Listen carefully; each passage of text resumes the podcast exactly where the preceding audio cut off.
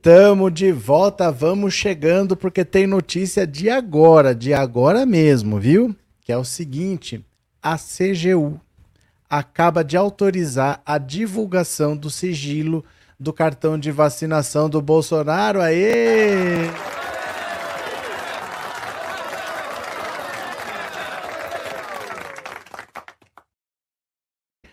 Então, olha só, a CGU é, disse que achava por bem que era uma informação importante, que não tinha problema quanto à legislação, que esse seguro tinha que, esse seguro, esse sigilo tinha que ser quebrado. A partir de agora, com autorização da CGU, a informação está com o Ministério da Saúde. Quem quiser pode solicitar essa informação e essa informação vai ser divulgada. Provavelmente amanhã a gente já vai ter algum órgão de imprensa falando que quer ter acesso e o Ministério da Saúde, a partir daí, vai divulgar. Então, caiu o sigilo do cartão de vacinação de Bolsonaro e nós vamos saber agora oficialmente, porque essas histórias, tomem cuidado com as informações que o grupo daqui, o grupo dali divulgou, agora vai ser informação oficial que vai sair de dentro do Ministério da Saúde, de dentro do sistema do SUS, que vai dizer para nós se o Bolsonaro tomou, não tomou, que vacina tomou quando tomou. Tinha um cartão de vacinação que tinha sido divulgado, não se sabia se ele era verdadeiro ou não, havia uma possibilidade do dado ter sido adulterado, mas tudo isso foi solucionado e agora caiu o sigilo, a CGU autorizou que seja divulgado. Agora é só alguém pedir e vai ser divulgado. Provavelmente amanhã nós vamos saber do sigilo oficialmente, agora sim, de maneira oficial do sigilo sobre o cartão de vacinação do Bolsonaro. E aí eu quero saber de você o seguinte, você vai me responder aqui, ó.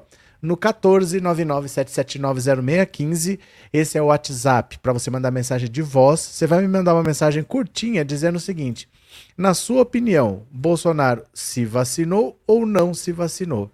Você vai me dizer no 14997790615. É uma mensagem curta. Você acha que o Bolsonaro se vacinou ou não se vacinou? Você vai me dizer no WhatsApp, eu vou ouvir já já a sua opinião. Pode ser? Estamos combinados? Responde aí no WhatsApp que daqui a pouco eu ouço.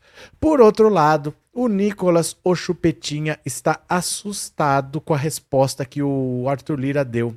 Porque ele achou que ia ficar por isso mesmo, que ele ia subir no Dia da Mulher, lá para falar no, na Câmara dos Deputados, para fazer a palhaçada que ele fez de peruca loira, falando que ele era a deputada Nicole só que o Arthur Lira disse que não vai aceitar palhaçada na Câmara dos Deputados. Ele não quer, no fundo, outro caso como o do Daniel Silveira. Ele não quer mais problema com o STF, ele não quer mais problema com a presidência da República, ele quer ter paz para trabalhar e se a atitude que tiver que tomar, ele vai tomar.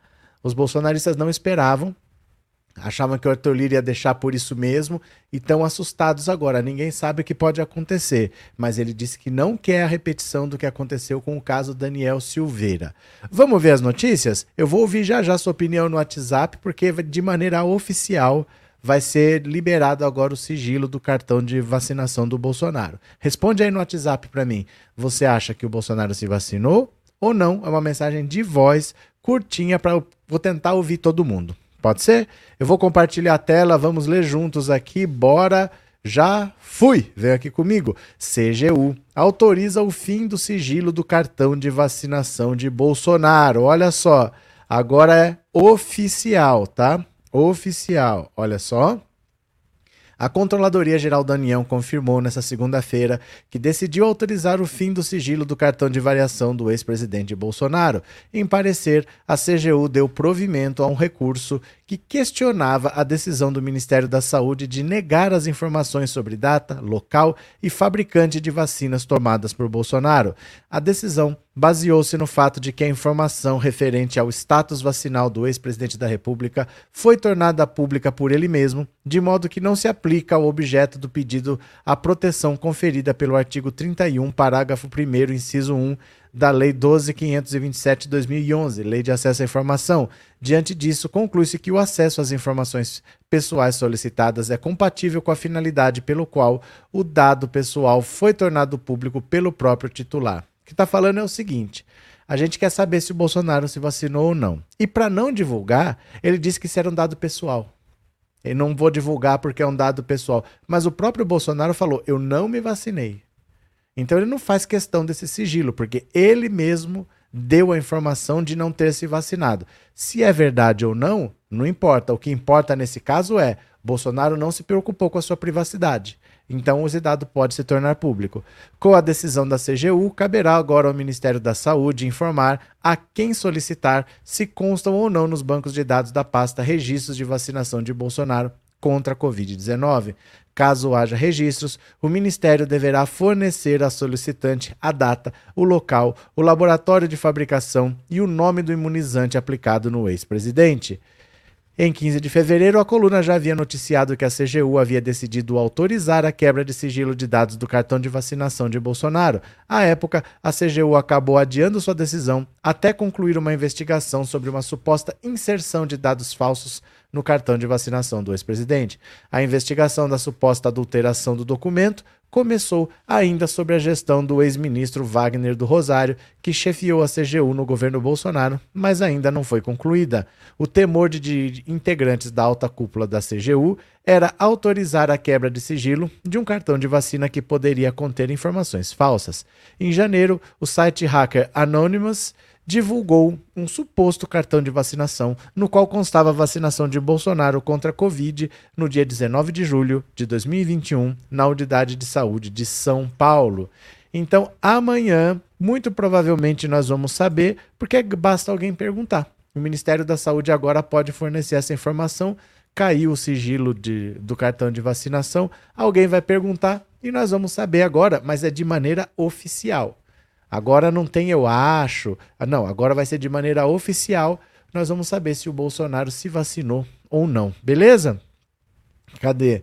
É, Angelina, boa noite. O Bozo se vacinou sim porque ele tinha um cilindro de oxigênio no Palácio da Alvorada. Vamos ver. Agora quem perguntar vai receber a resposta. Amanhã a gente deve estar sabendo, viu? Cadê?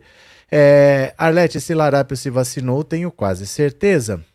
É, Tonho da Lua, pensemos, se ele tem cartão de vacinação de Covid, é óbvio que se vacinou. Não, mas não é que ele tem cartão de vacinação. É que assim, tem registros lá no Ministério da Saúde, né? Tem registros lá. Vamos ver o que, que consta nesse registro. Assis Brito, Zanin e Dino no STF, Lewandowski no lugar do Dino como ministro, Cássio e crente caçados e a esquerda podendo indicar duas mulheres com tanto como tanto queremos. Assis Brito, deixa eu te falar uma coisa. Criatividade, viu? Criatividade. O Lewandowski já falou que ele não vai repetir o erro do Sérgio Moro. Ele não vai sair da magistratura para ser ministro. Ele não vai cometer esse erro. Foi o grande erro que ele acha que o Sérgio Moro cometeu, que ele não poderia ter feito isso, abandonar de ser juiz para virar ministro da Justiça. Então ele não vai fazer. Isso daí ele já declarou que não vai fazer, viu? E de resto, o Lula não vai perder uma pessoa competente aqui para colocar lá. O Flávio Dino ele já é senador, já está perdendo um senador para ter um ministro, aí ele vai perder um ministro para ter um ministro do Supremo com outros nomes que ele pode indicar. Então, não é plausível, não é plausível que isso aconteça para já. Depois ninguém sabe, né? É... Zanin, ministro do STF, Ana Lúcia, sim.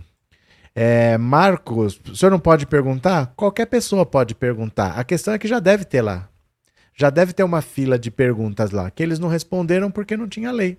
Então não tem necessidade de ninguém perguntar, porque provavelmente eles já perguntaram e a informação foi negada. Então agora eles vão soltar para quem perguntou. Então provavelmente quem já perguntou vai receber a resposta antes, né? É saber quando que vai publicar só.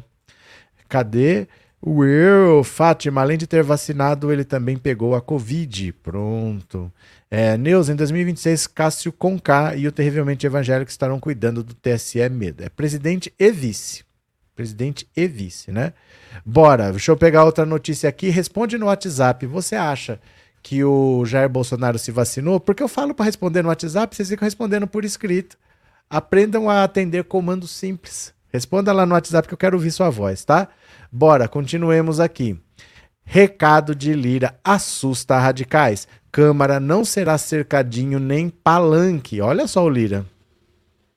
A reprimenda pública que Arthur Lira publicou em suas redes sociais em razão do discurso transfóbico de Nicolas Ferreira foi entendida por líderes do Congresso como um recado claro de que o presidente da Câmara dos Deputados não deverá tolerar na atual legislatura os excessos dos chamados parlamentares radicais. Em privado, Lira teria dito a interlocutores que o plenário da Câmara não se transformar no extinto cercadinho nem servirá de palanque para quem perdeu protagonismo ou foi silenciado nas redes sociais. O presidente da casa quer evitar, na atual legislatura, novos desgastes com o Supremo e com o Executivo, como provocado por Daniel Silveira.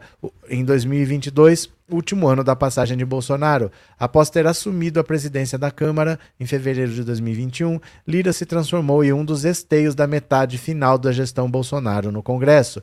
Essa posição teve alto custo pessoal em termos de imagem ao deputado, afirma um interlocutor dele. Lira foi muito pressionado a aceitar a abertura do processo de impeachment contra o ex-presidente e acusado de ser conivente com os excessos dos radicais e seus ataques ao STF, por exemplo. Por isso, a manifestação de Lira contra Nicolas neste momento foi lida como um sinal de que, após a vitória de Lula na disputa pelo Planalto, os tempos mudaram na Câmara e não haverá proteção irrestrita aos bolsonaristas na casa. Cercadinho era o espaço onde o ex-presidente Bolsonaro, sempre rodeado de apoiadores, costumava fazer afirmações polêmicas e algumas até criminosas. Também na legislatura passada e no início deste ano, vários parlamentares bolsonaristas chegaram a ter as suas redes sociais bloqueadas por decisões do STF, após terem disseminado notícias falsas. Então, olha, eu falo para vocês, uma coisa é ser bolsonarista no governo Bolsonaro, outra coisa é ser bolsonarista no governo Lula. Né? O pessoal vai se enquadrar. O Arthur Lira não quer mais saber dessa palhaçada que aconteceram nos últimos quatro anos.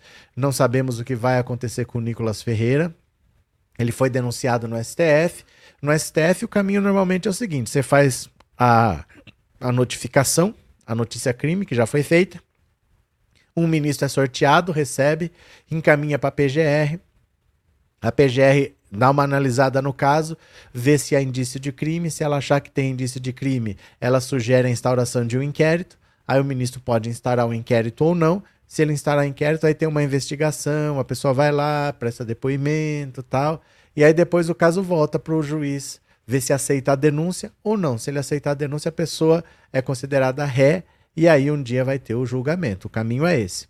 Agora, no Conselho de Ética, a decisão é mais política, né? São políticos, deputados julgando deputados. E ali, às vezes, é o interesse do partido, o chefão que conversa. Ali é mais político, menos jurídico, né?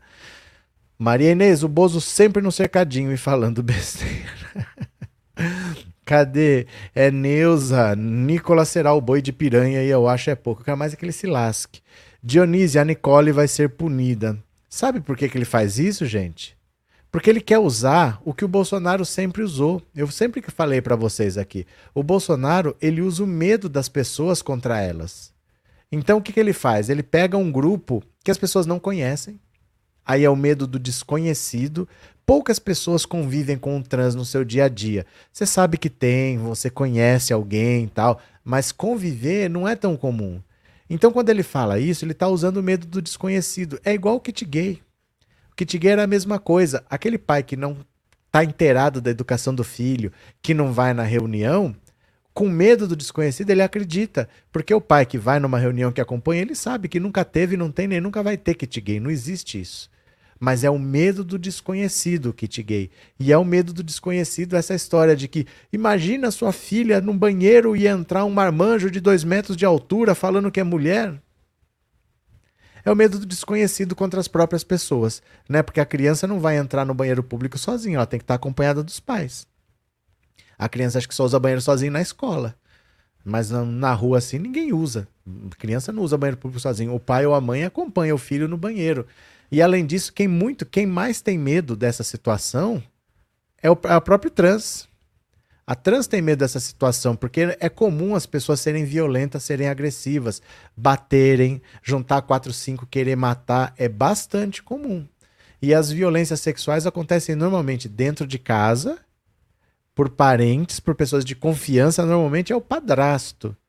Normalmente é dentro de casa, não é trans que faz isso não. Até porque o, a, a trans ela se considera mulher. Ela não vai atacar mulher, né? A lógica não é essa. Cadê? Boa noite, Guilherme. O gesto da Michelle de aceitar está errado. Não é de cima para baixo, mas rodopiar os dedos bem conhecido. Não sei.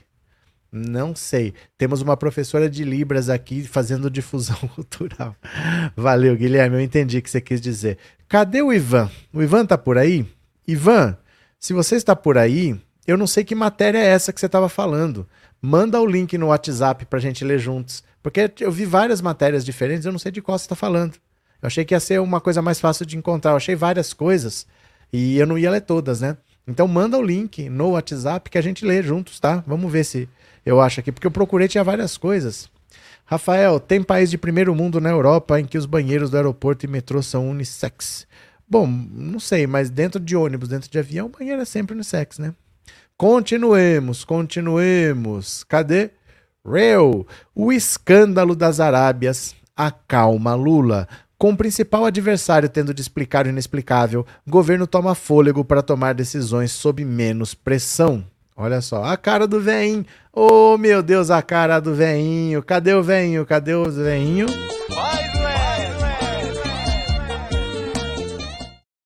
Ó o veinho aqui, ó. O escândalo... Opa, o escândalo das joias de 16 milhões e meio dados pelo Reino da Arábia Saudita ao casal Bolsonaro foi um presente ao governo Lula da Silva. Desde que o caso eclodiu, o clima no Palácio do Planalto desanuviou.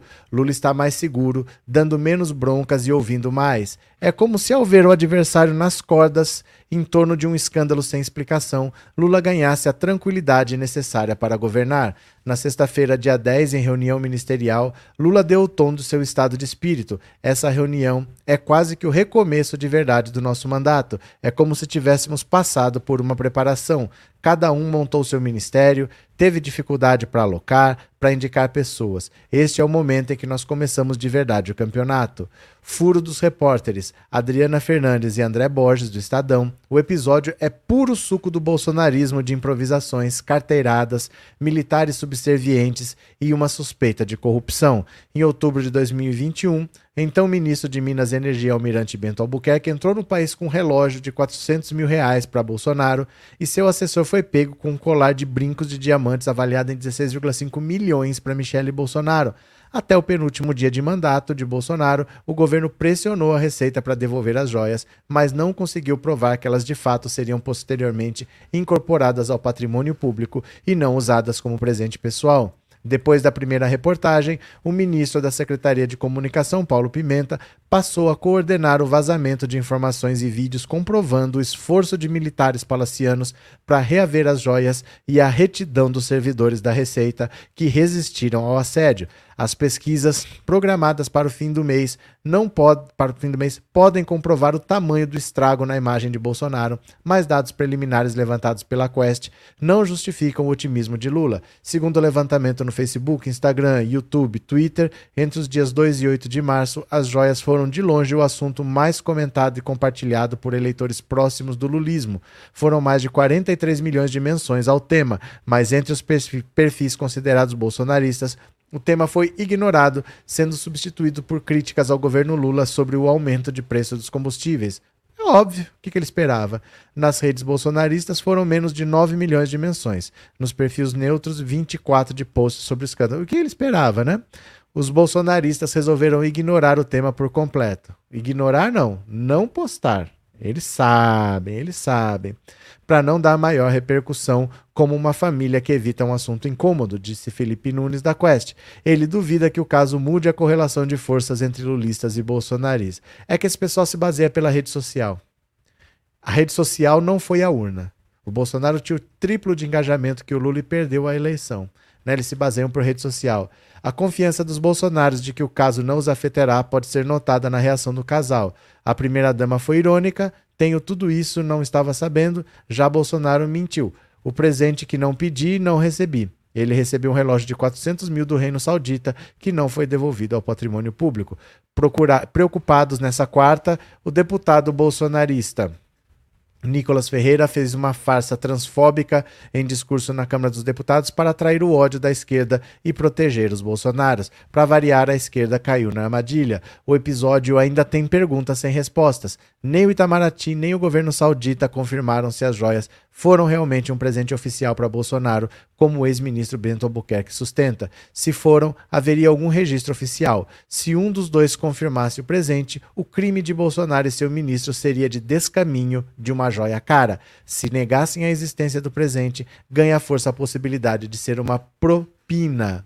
Olha, a partir de agora, Bolsonaro vai ter que explicar o inexplicável. Como é que as coisas estão boas para ele? A Michelle está indo de emergência lá para os Estados Unidos, ou hoje ou amanhã. Provavelmente hoje à noite ela vai para ver o que, que eles vão falar. Porque as joias que o Bolsonaro recebeu, a, o kit masculino, vai ter que ser devolvido, né?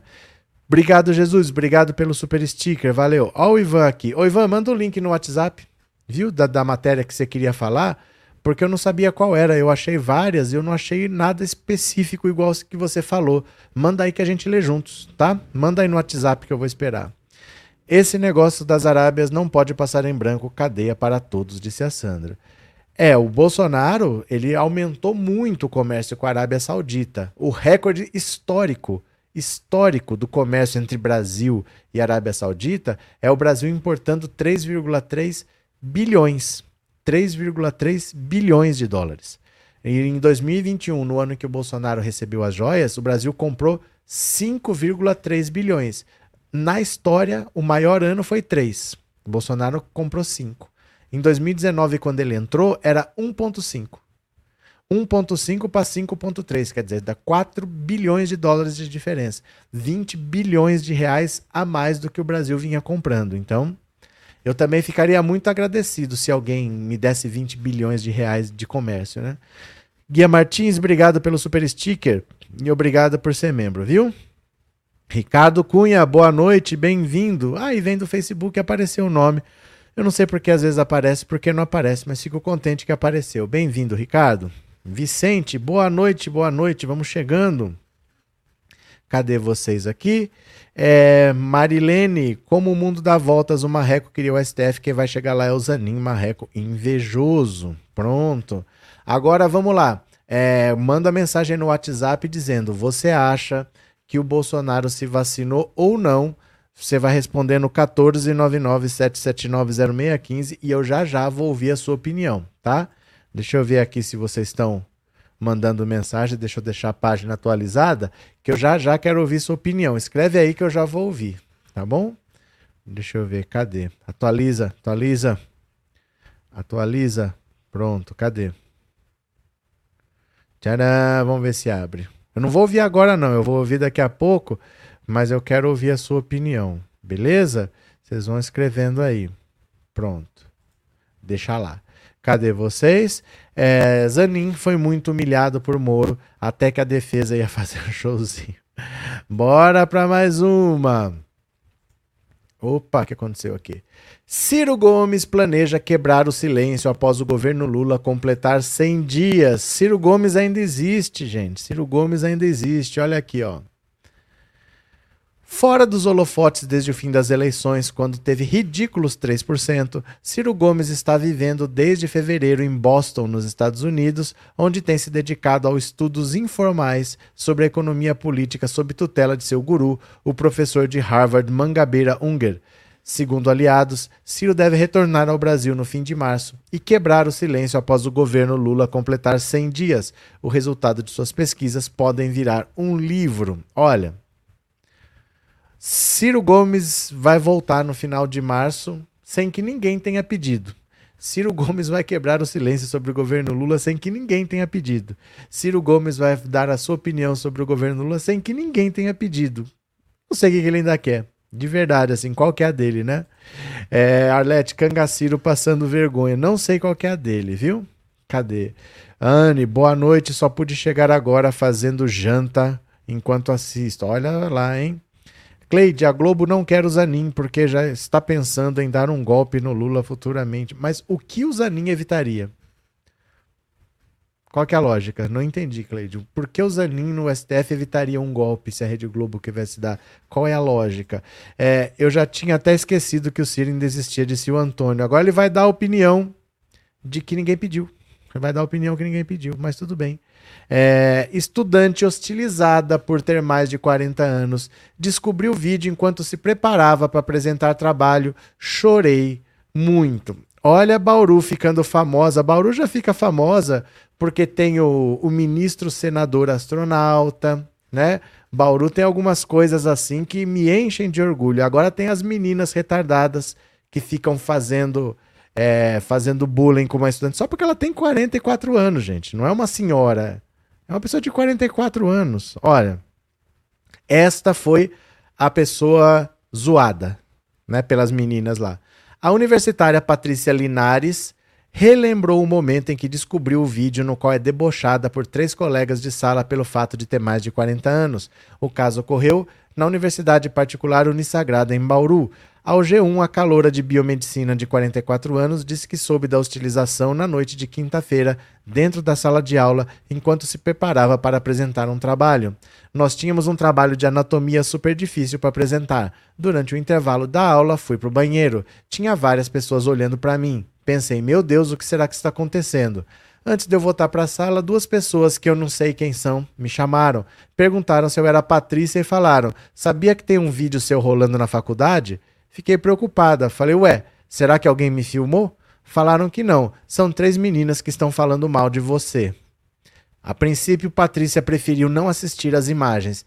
Eu falei que não podia ver o vídeo porque tinha um trabalho difícil para entregar. Segundo a estudante, nesse momento a conversa foi interrompida porque as colegas do grupo dela chamaram para retornar à sala. Dentro da sala, uma terceira pessoa decidiu contar à aluna sobre o vídeo. Ela falou: Patrícia, eu não queria porque sei que vai te chatear, mas preciso te falar. Fizeram um vídeo caçoando da sua idade e me mostrou o vídeo. Eu olhei para aquele vídeo e comecei a chorar. Foi um misto de emoções. Eu estava preocupada com o trabalho e ao mesmo tempo tinha acabado de ver aquele vídeo deprimente. Me abalou profundamente. A tristeza que me abateu foi muito grande. Eu chorei muito quando cheguei em casa, contei para o meu esposo o que tinha acontecido, mandei para as minhas irmãs e aí tudo começou a acontecer. O vídeo viralizou no dia seguinte, na sexta-feira, em uma publicação no Twitter que já soma mais de 7 milhões de visualizações. Nas imagens, uma das universitárias ironiza: Gente, quiz do dia. Como desmatricula uma colega de sala? Logo depois, outra responde: Mano, ela tem 40 anos já, era para estar aposentada. Realmente concorda a terceira. Em seguida, a estudante que grava o vídeo disse: Gente, 40 anos não pode mais fazer faculdade. Eu tenho essa opinião. Elas chegaram a dizer que a mulher não sabia o que é Google. De acordo com a assessoria da universidade, as três mulheres são maiores de idade. Ao G1, a estudante Bárbara Calisto disse que as três estão arrependidas do que falaram e que o vídeo foi uma brincadeira de mau gosto. Elas não estão arrependidas do que elas falaram, elas estão arrependidas porque deu merda. É por isso que elas estão arrependidas. Se elas soubessem que ia dar nisso, elas não tinham feito. É por isso. É pela repercussão, não é pelo que elas fizeram. O que elas fizeram, elas fariam de novo se não tivesse essa repercussão, né? De acordo com a assessoria da universidade, ah, acabei de ler. Ela contou que as imagens foram postadas inicialmente no Close Friends do Instagram, recurso que permite que um usuário selecione seguidores específicos, mas acabou saindo da roda de amigos e viralizou. Nunca foi nossa intenção de dizer que pessoas de mais idade não podem adquirir uma graduação, pois não tenho esse pensamento. Não. Gente, as pessoas nunca querem dizer o que disseram. Interessante, né? Foi uma fala imprudente e infeliz que tomou uma proporção que não imaginávamos. Claro se imaginasse não teria feito, mas por causa da repercussão e não pelo que elas acreditam. Além de Bárbara, as outras jovens que aparecem no vídeo são as estudantes Beatriz Pontes, Pontes em Bauru, família Pontes, e Giovanna Cassalati. As ofensas relacionadas ao etarismo geraram indignação nas redes sociais. Segundo especialistas, as três alunas podem responder na justiça pelo episódio. Patrícia assistiu ao primeiro dia de aula em 27 de fevereiro, 11 dias antes do vídeo viralizar. Quando eu cheguei na universidade, algo em mim mudou. Eu não queria sair de lá. Eu senti que ali era o meu lugar. Até hoje vou um pouco mais cedo para ficar olhando tudo aquilo, porque ainda pareço aquela sonhadora que ficava falando: "Sério que eu estou aqui?" É verdade. No mesmo dia em que soube do vídeo, a estudante recebeu apoio de colegas de faculdade que entregaram flores, cartas e chocolates a ela. Ó a turma aqui. Cadê ela? Aqui com as flores, né? Aquela com as flores na mão e os colegas da sala. Cadê as meninas? Cadê as meninas? Quero ver. O vídeo das estudantes foi compartilhado por várias pessoas nas redes sociais, inclusive pela sobrinha da vítima. Em uma publicação, Beatriz Linares, de 23 anos, desabafou sobre o episódio. Minha tia de 40 anos sempre batalhou trabalhando sem parar desde pequena com as irmãs para ajudar a minha avó a cuidar dela. Ela sempre teve o sonho de estudar e nunca teve oportunidade. Hoje ela conseguiu entrar em um curso que ela sempre quis e estava muito feliz e animada para começar as aulas. E daí surgem três meninas que só vivem na própria bolha, gravando vídeos zombando da minha tia por ser mais velha da turma. Na mesma publicação, a sobrinha pede para um posicionamento da universidade. Que tipo de tratativa vocês vão dar a essas alunas de vocês? Que tipo de profissional essas meninas vão ser? Fico indignada tá aqui, né? Ao G1, Beatriz disse que a indignação foi o que a levou a, a divulgar o vídeo e a publicar o relato nas redes sociais. É, resolvi compartilhar nas redes sociais porque fiquei extremamente nervosa e chocada que ainda existam pessoas que pensem pequeno dessa forma e ainda sem pensar em como o próximo pode se sentir. O estudo é para todos e o aprendizado é algo que ninguém pode tirar da gente. A universidade publicou uma nota na rede social horas depois do vídeo viralizar, mas sem fazer menção direta ao caso. Bom, aqui só passou pano, né? A universidade só passou pano e não vai fazer nada porque quer mensalidades. Olha, assim, eu acho engraçado o seguinte na minha, se fosse depender de mim, no meu ponto de vista, no meu mundo, todo mundo faria faculdade com 40 anos, não só com 40 anos. Mas assim, você começa a fazer faculdade muito novo. Você termina o ensino médio com 17 anos. E você tem que decidir o que você vai fazer para sua vida toda. Então vai, você entrou num curso, você fez uma profissão, aí logo depois você vai casar, Aí você vai ter filho para cuidar, aí depois você vai fazer uma pós-graduação porque o seu trabalho exige e tal. Com 40 mais ou menos, dos 20 até os 40, você já fez essa parte. Então, aos 40, poderia ser a idade de todo mundo fazer um segundo curso, talvez por prazer. Né? Imagina o cara que é de direito, resolve fazer filosofia. Ó, quero entender melhor o pensamento humano. Ou então, o cara que faz engenharia e vai fazer letras depois seria para ser uma coisa comum nos cursos de graduação ter muitas pessoas nessa faixa etária de 40 anos, porque aí o filho já está grande, perdão, o filho já está grandinho, com 10, 15 anos, né? Ele já trabalhou, ele já se estabilizou, ele já fez uma pós-graduação, ele poderia fazer uma outra faculdade. Não sei por que, que elas acham que você tem que fazer uma faculdade com 17 anos e mais do que isso você está velho. Agora, as pessoas também que defendem precisam ter um pouco de noção do que, que vocês estão defendendo, hein? Porque tem gente falando de, dessa guerreira, dessa batalhadora, como se ela tivesse 850 anos. Tem gente defendendo uma idosa na faculdade. Gente, já tem 44 anos. Ela é uma pessoa só estudando. O problema é que ela foi debochada, mas ela é uma pessoa que não. igual qualquer um de nós aqui. Né? Ela não tem nada demais. Aí as pessoas vão defender como se ela fosse uma veinha. Não é uma veinha. Não é esse o tipo de defesa, né? Mas deixa quieta. Bora. Vamos ver se ela quiser ir na justiça, deve ir. Ademir, o Brasil precisa de mais advogados igual ao Zanin, agora mais juízes, tá certo, Ademir? Sandra, quem me conhece sabe ou tiraram do contexto. Quem me conhece sabe. Por que, as pessoas falam isso, né? Socorro, essas patricinhas talvez nem sejam bons alunos, eu gostaria de saber qual o nível delas. Ah, mas não precisa ser. Não precisa ser, não. Em algumas faculdades não precisa ser bom aluno para se formar, viu? Em algumas faculdades não precisa ser bom aluno para se formar. Cadê? É, eu tenho mais idade que ela. Ih. Gente, toda idade é a idade de estudar. Aprender não tem idade. Aprender não tem idade. Isso devia ser uma coisa meio óbvia. Para quem está aprendendo, então, ah, tem uma pessoa de 40. Tá, tem uma pessoa de 30, uma pessoa de 20, uma pessoa de 50. Isso é normal. É para ser completamente normal, né? Seninha, minha esposa tem 46 e começou a faculdade agora. Parabéns, na luta. Demetrios, esse é o mesmo tipo de gente da área de medicina que apoiou o Bozo e atacou os médicos cubanos. Eu não entendo muito bem, de verdade, viu? Irene, tenho 58 anos e estou no quarto período de design de moda. Boa noite, mas é o que eu falo. Depois que você já tem uma profissão, que você já criou seus filhos, você, deveria ser normal as pessoas estudarem. Não dá para entender, ah, o que que ela tá fazendo aqui? Devia estar tá aposentada. Não, devia estar tá fazendo o que gosta, se especializando, é, vendo novos horizontes, né? A pessoa se formou com 17, ela tem que ficar 40 anos na mesma profissão. Até pode ficar na mesma profissão, mas aí ela quer ter um olhar diferente, ela quer fazer um curso diferente, né? Deixa a pessoa. Cadê?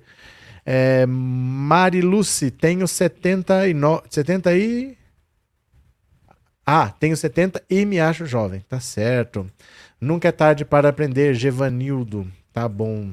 Eu tô esperando aqui para ver se eu acho o link do, do Ivan. Cadê o link, Ivan? Você mandou o link para cá? Deixa eu ver se ele mandou o link para cá. Que eu só acho que não, hein? Eu tô esperando o link para. Aí eu falo, manda um link.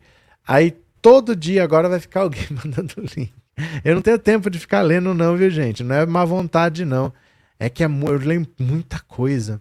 Tô procurando aqui, cadê o link do Ivan? Não tô achando, hein, Ivan? Eu acho que você não quis. Eu acho que você não quis. Depois a gente vê, então. Cadê? Mandei. Agora difícil então é saber quem é você, né, Ivan? Tá aqui. Qual é o seu DDD? Qual é o seu código para eu achar aqui? Porque vocês botam qualquer foto no perfil, como é que eu vou saber? Vocês não usam a mesma foto? Cadê? Vocês não usam a mesma foto? Qual que é? É esse link aqui? É 71? É 71? Vai, Ivan, tempo que você tá falando isso aí, fala qual que é o seu código aqui para procurar, rapaz. É 71? Que mandaram um link aqui. Mas eu não sei se é você, porque a foto é aleatória. Ah, é isso mesmo. É uma foto, pô, é uma foto de uma girafa no seu perfil. Vou, vou, te contar, vocês também são demais, hein? Mas não é. Você falou que era um link da Folha, é da Política Livre. Eu não sei o que é Política Livre. Opa, cadê? Vamos ler juntos aqui. Política Livre. Gente, a foto do Ivan no WhatsApp é, um, é uma girafa. Vocês acreditam nisso? Deixa eu abrir aqui, pera lá. Vamos ver qual é a notícia.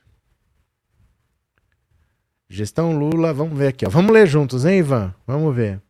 Cadê, Ivan? É, é uma girafa, hein? Você toma vergonha nessa cara. Bora, venham pra cá. Olha, política livre. Gestão Lula assina contratos milionários com indícios de cartel do asfalto. Vamos ver aqui. Eita, tampou ali a beiradinha. A Codevasf foi entregue por Bolsonaro ao Centrão e mantida dessa forma por Lula em troca de apoio no Congresso. A Folha analisou as 56 licitações de pavimentação da Codevasf 2022, feitas principalmente em dezembro na reta final de Bolsonaro. Desse total, 47 concorrências levaram à assinatura de contratos de 2023 já sobre Lula. A maior parte das concorrências teve a participação de pelo menos uma empreiteira apontada pelo TCU com suspeita de integrar o cartel do asfalto. Os contratos resultantes desse lote somam 650 milhões. Nesse grupo de licitações, a reportagem encontrou situações que indicam a entrada de empreiteiras apenas para fazer número ou simulação de competição em concorrências, além da repetição de um padrão de divisão de mercado em regionais da Codevas verificado pelo TCU. Uma das tendências é a de baixa competitividade nas licitações. Em um setor em que há centenas de empresas com condições de disputar obras de pavimentação, as concorrências da Codevasf tiveram, em média, apenas seis participantes para os novos contratos. A auditoria do TCU mostra que antes do governo Bolsonaro, a média alcançava o triplo desse valor, 18 concorrentes. Outro indício destacado pelo TCU se refere à queda nos descontos oferecidos pelas empresas nas licitações. Nos pregões de 2022 analisados pela Folha, o desconto médio foi de 11%. Em 2018 era 30%.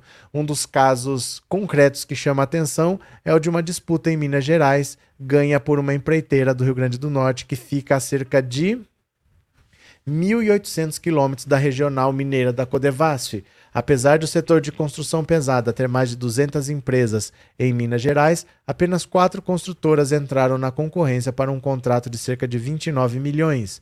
A licitação foi aberta pelo sistema de programa eletrônico, pelo qual os lances e comunicações com os pregoeiros são feitos online. Na abertura da empreiteira Potiguar, a empreiteira Potiguar CLPT fez uma oferta com desconto de apenas 1% em relação ao preço de referência da obra.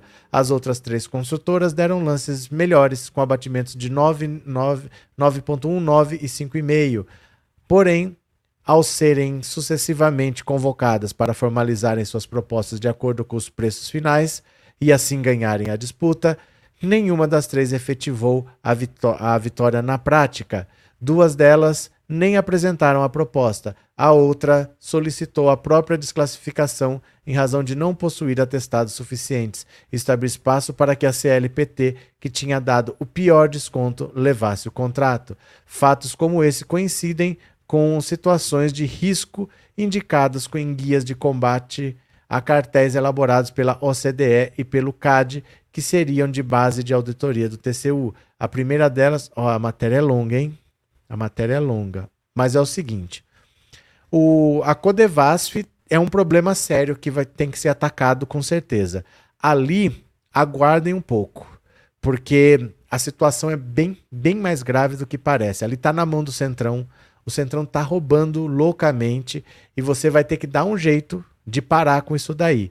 O problema é, se o TCU fizer alguma coisa, se a CGU fizer alguma coisa, eles têm que acatar.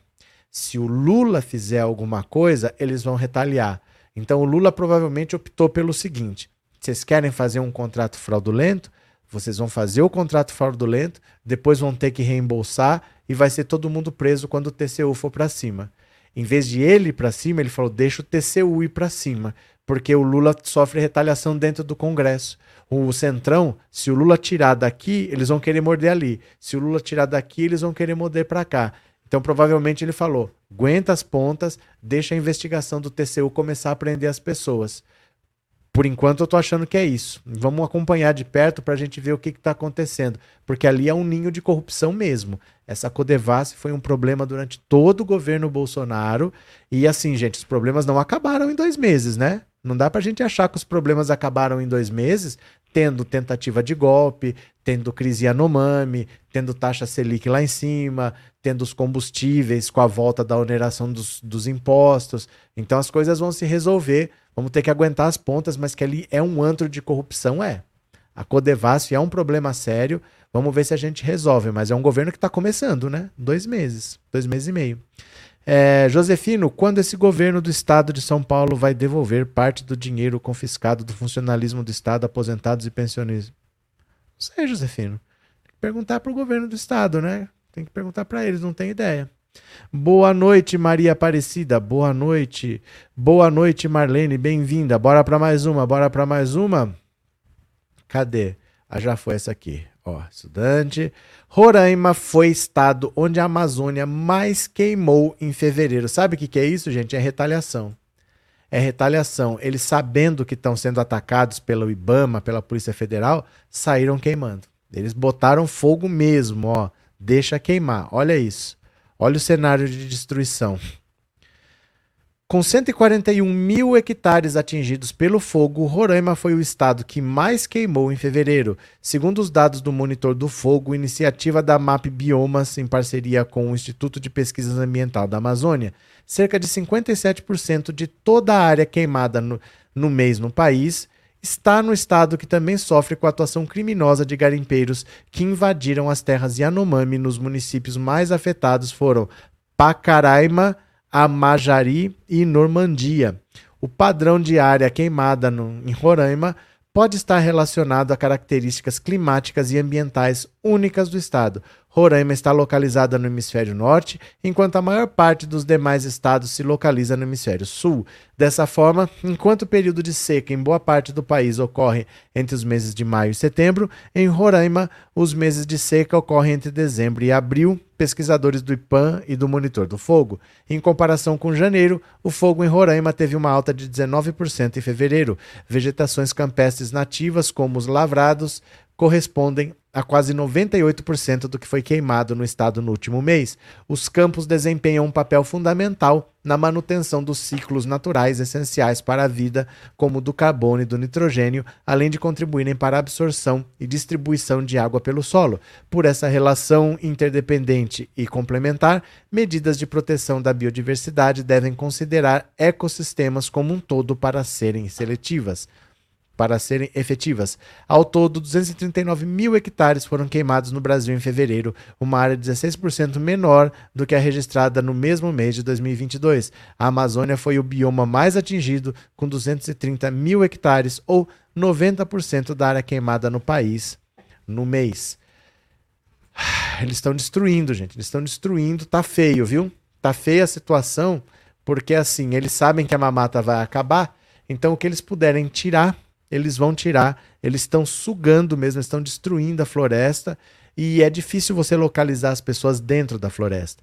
Então, se eles saem de um lugar, tem pista clandestina para todo lado, eles saem daqui, eles vão para lá, eles montam outro acampamento e sabem que é difícil chegar lá. Então, vai demorar.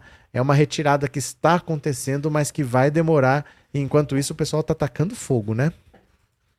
Raquel, de depois de todo o escândalo das joias, o tal Bento ainda está mandando em Itaipu? Por enquanto ele tem mandato lá. Por enquanto ele tem mandato. Está acabando agora, né? Mas ainda tem. A nova diretoria não tomou posse ainda não. Frederico, a coisa está apertando para o Larápio e ele já está soltando a franga e devolvendo as joias. Ele não tem opção. Ele não tem opção. Se ele não devolver, vai ter busca e apreensão e vai ter pedido de prisão para ele. Não tem o que fazer, né? É, Elaine, Codevasf tem dedão do Aécio, parentes por parte de mãe há muito tempo. É que assim, a gente fala assim: olha, o Lula está cometendo o mesmo erro do, do Bolsonaro, mas o governo Lula está começando.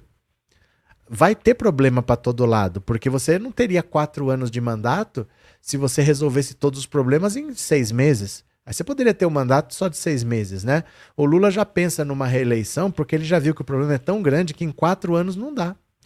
Ele está vendo que talvez para deixar o país em ordem, com a democracia estável, segura, talvez ele precise de dois mandatos. Por isso que ele começou a falar em reeleição, por causa do tamanho do buraco. E foram dois meses, né? dois meses e 13 dias de mandato, com tentativa de golpe e tudo. Então, vamos ver, porque não há, nada se resolve tão rápido assim, né? Seria bom. Antônio Fernandes, obrigado pelo super sticker. José Francisco, obrigado pelo super sticker e obrigado por ser membro também. Jussara, professor aos 52, fui fazer a segunda faculdade. Um dia fui parar na secretaria, pois me indignei com o deboche que a molecada praticavam com o professor baixinho. É que assim, é, é... Sabe o que acontece? Faculdade no Brasil, educação, educação em geral, é um produto e é um produto caro. Então, se você fizer uma faculdade particular, ou se você fizer uma pública, que acaba sendo pior, que quem vai para pública são os que estudaram em escola mais cara, você vai encontrar uma gente muito imatura, muito mimada, muito protegida, muito filhinha do papai. É difícil. É difícil. A vida ainda vai ensinar alguma coisa para eles, mas eles são completamente imaturos com 17, 18, 19 anos. São um bando de tonto mesmo. A vida é assim. Infelizmente, a gente ainda encontra bastante disso porque eles são muito imaturos, são muito protegidinhos, são muito filhinhos do papai. Mas assim, o diploma no final vale a pena, né? Quem passou, acho que sabe que vale a pena depois a conquista. Valeu, Jussara. Obrigado pelo super chat, viu? Cadê que mais? É... Devolvendo as joias morre o crime? Claro que não.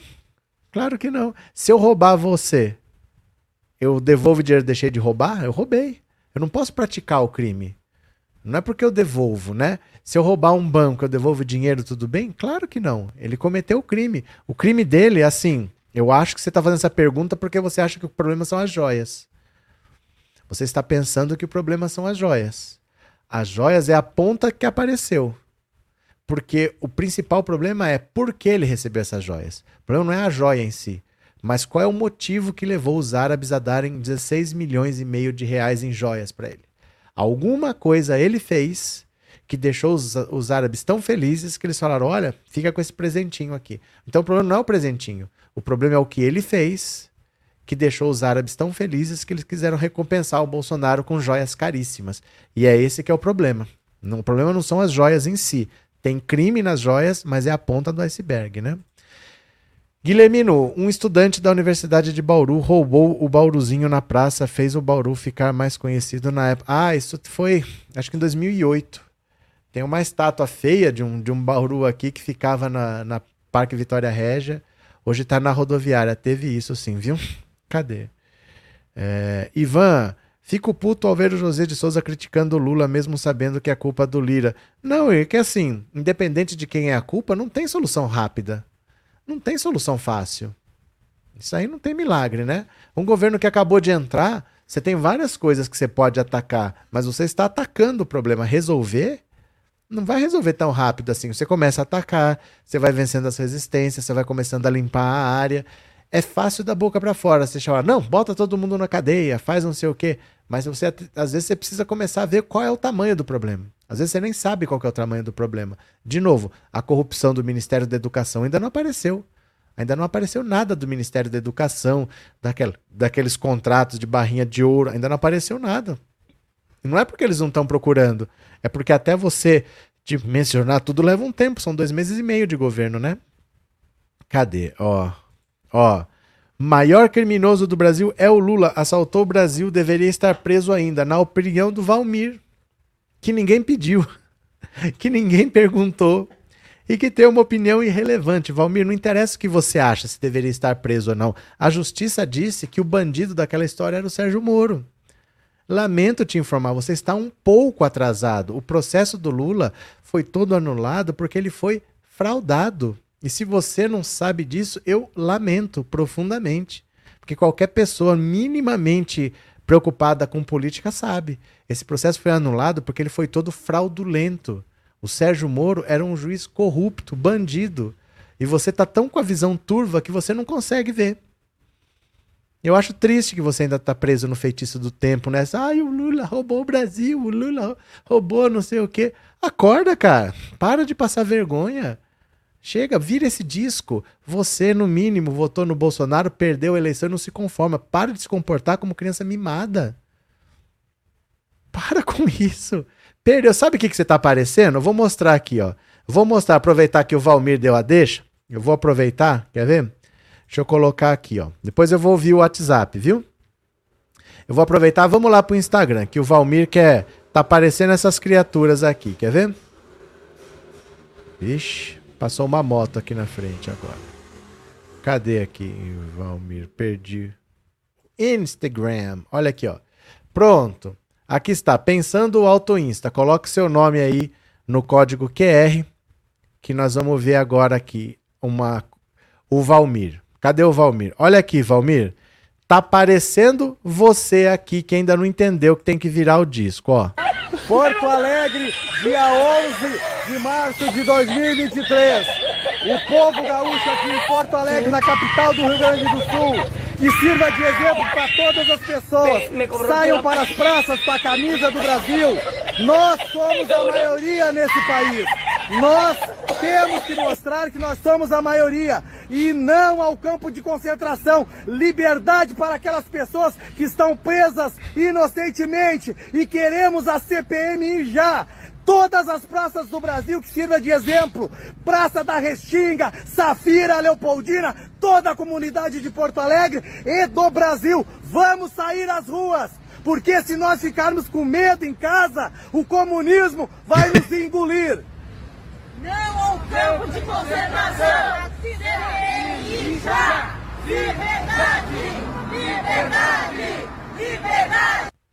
Aí, ó, Valmir, somos a maioria. 10 veinho. A maioria é 10 veinho. Olha aqui, ó. Olha aqui.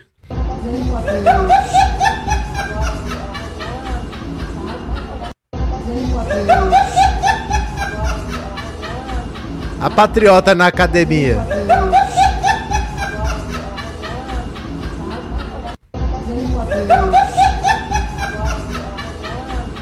Agora olha o deboche, olha o deboche.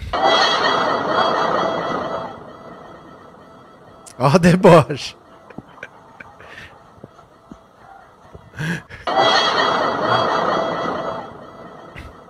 Olha o deboche, olha o deboche. Ó. Faça como a Mônica aqui, ó, ó. O negócio é debochar. Cadê o Valmir? Valmir é o patriota. Ai, Valmir, acorda pra vida, meu cara. Acorda pra vida. O cara ainda tá nessa. Ai, mas, mas o ladrão roubou, não sei o que. Acorda pra vida. Já perdeu a eleição. Tem quase seis meses já, cara.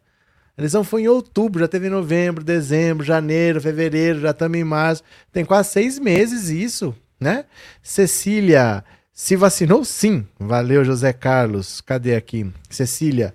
Perdeu o mané inconformado, o Valmir vai rezar de joelhos na frente dos pneus e eu procurar um psiquiatra.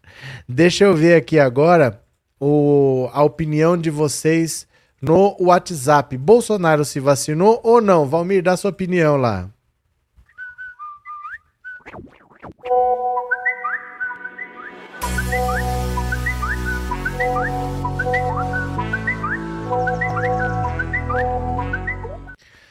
O Valmir não pode dar opinião dele sobre o Bolsonaro porque ele só sabe falar e o Lula, e o PT. Então deixa eu ver aqui, ó. Deixa eu compartilhar aqui. Pronto, volta pra cá. Bora, eu quero ver sua opinião. Você acha que o Bolsonaro se vacinou ou não? Vamos ouvir? Quero ouvir a sua opinião. Cadê? Real. Bora. Cadê? Ai, meu Deus do céu. Cadê? Lógico que ele vacinou, esse mentiroso doidão. Valeu. Professor Júnior de Fortaleza, Ceará. Aquele piloto do Bolsonaro se vacilou. Sim, professor. Ele queria enganar os bestas. Valeu. Sim, ele tomou a vacina, a meu ver. Muito obrigado. Boa noite, Roberto. Oi. Sim, ele se vacinou. Oi. Obrigado. Professor, eu acho que ele se vacinou. Esse suspense que ele fez esse tempo todo, né? É, colocando sigilo, é muito estranho.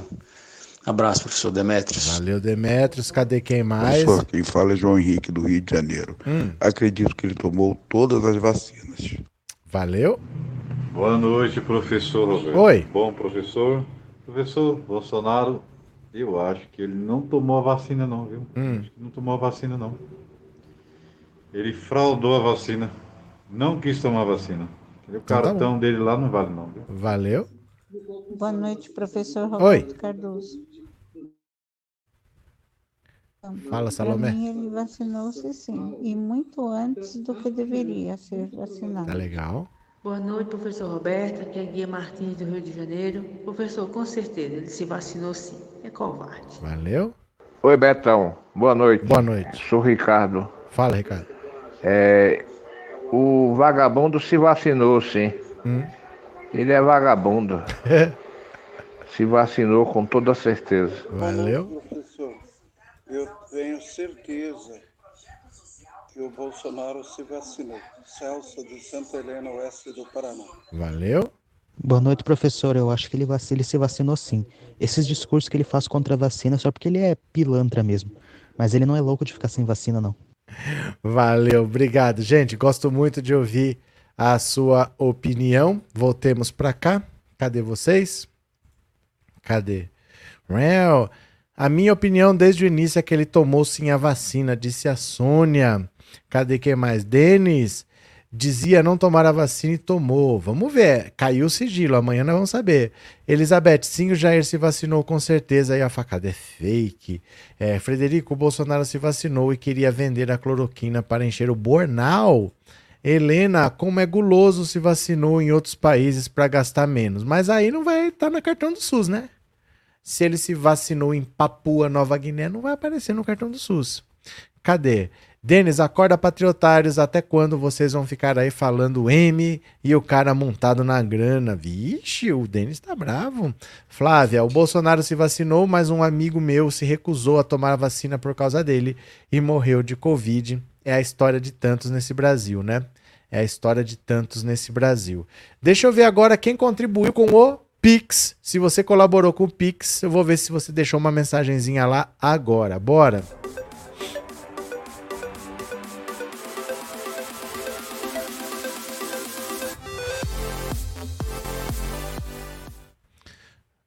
Beleza, cadê vocês? Vamos ver se caiu aqui a Lei Rouanet, que vocês sabem que eu vivo da mamata da Lei Rouanet. Você tá vendo, Valmir? Eu vivo da mamata da Lei Rouanet. Eu adoro Lei Rouanet. Você que paga, viu, Valmir? Não pare de pagar seus impostos, não, que eu vivo da mamata da Lei Rouanet, viu? Não pare de pagar. Cadê? É, Sarai Aparecida Ambrósio, muito obrigado pela colaboração. Maria Nunes Oliveira também, muito obrigado pelos seus 4 trilhões de reais.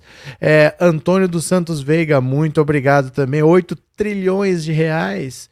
É, Jueni Norma de Andrade Barbosa Queiroz, boa noite, gosto da sua aula. É só uma conversa, Jueni, a gente vai conversando aqui, né? Cadê? Manuel Aniceto do Nascimento, muito obrigado, Manuel. Vera Lúcia de Oliveira da Silva, muito obrigado. Eli Teixeira Sampaio, muito obrigado. Isoete Guimarães Filho, muito obrigado. Gente, muitos trilhões que vieram via Lei Rouanet. Eu vivo da mamata da Lei Rouanet, muito obrigado, viu? Cadê? É real, cadê? Vilma Amorim, o que aconteceu, Vilma? É, Frederico Bolsonaro se vacinou e agora vacinou. Cadê? Lívia, eu também recebo pela Lei Rouanet. Você também recebe? Então é por isso que tá caindo menos aqui para mim, porque tá dividindo com você. Tá errado isso que eu tô na fila antes, viu? Rodrigues deve estar tá usando o corporativo para defender o Bolsonaro. Joaquim, a besta fera se vacinou e enganou os coitados. Pronto. Gente, vamos fazer o resumo do dia? Uma live curtinha de 10 minutinhos para passar por essas notícias todas. Você não precisa fazer nada, você fica paradinho, porque acabando essa live, o vídeo já entra na sequência, tá? A live entra, a gente faz mais 10 minutinhos ao vivo. Deixa eu ver se vai funcionar aqui, ó. Porque eu troquei de webcam, é para funcionar. Se eu fizer assim, deixa eu ver, ó. Ó, ó que chique que eu tô. Vamos ver se faz de novo, ó. Ó, ó a gente faz o L e a câmera reage. Ó, bora, bora comigo, bora, bora, bora. Ó, cadê? Ó. Bora, beijo, vem comigo, vem comigo, vem comigo.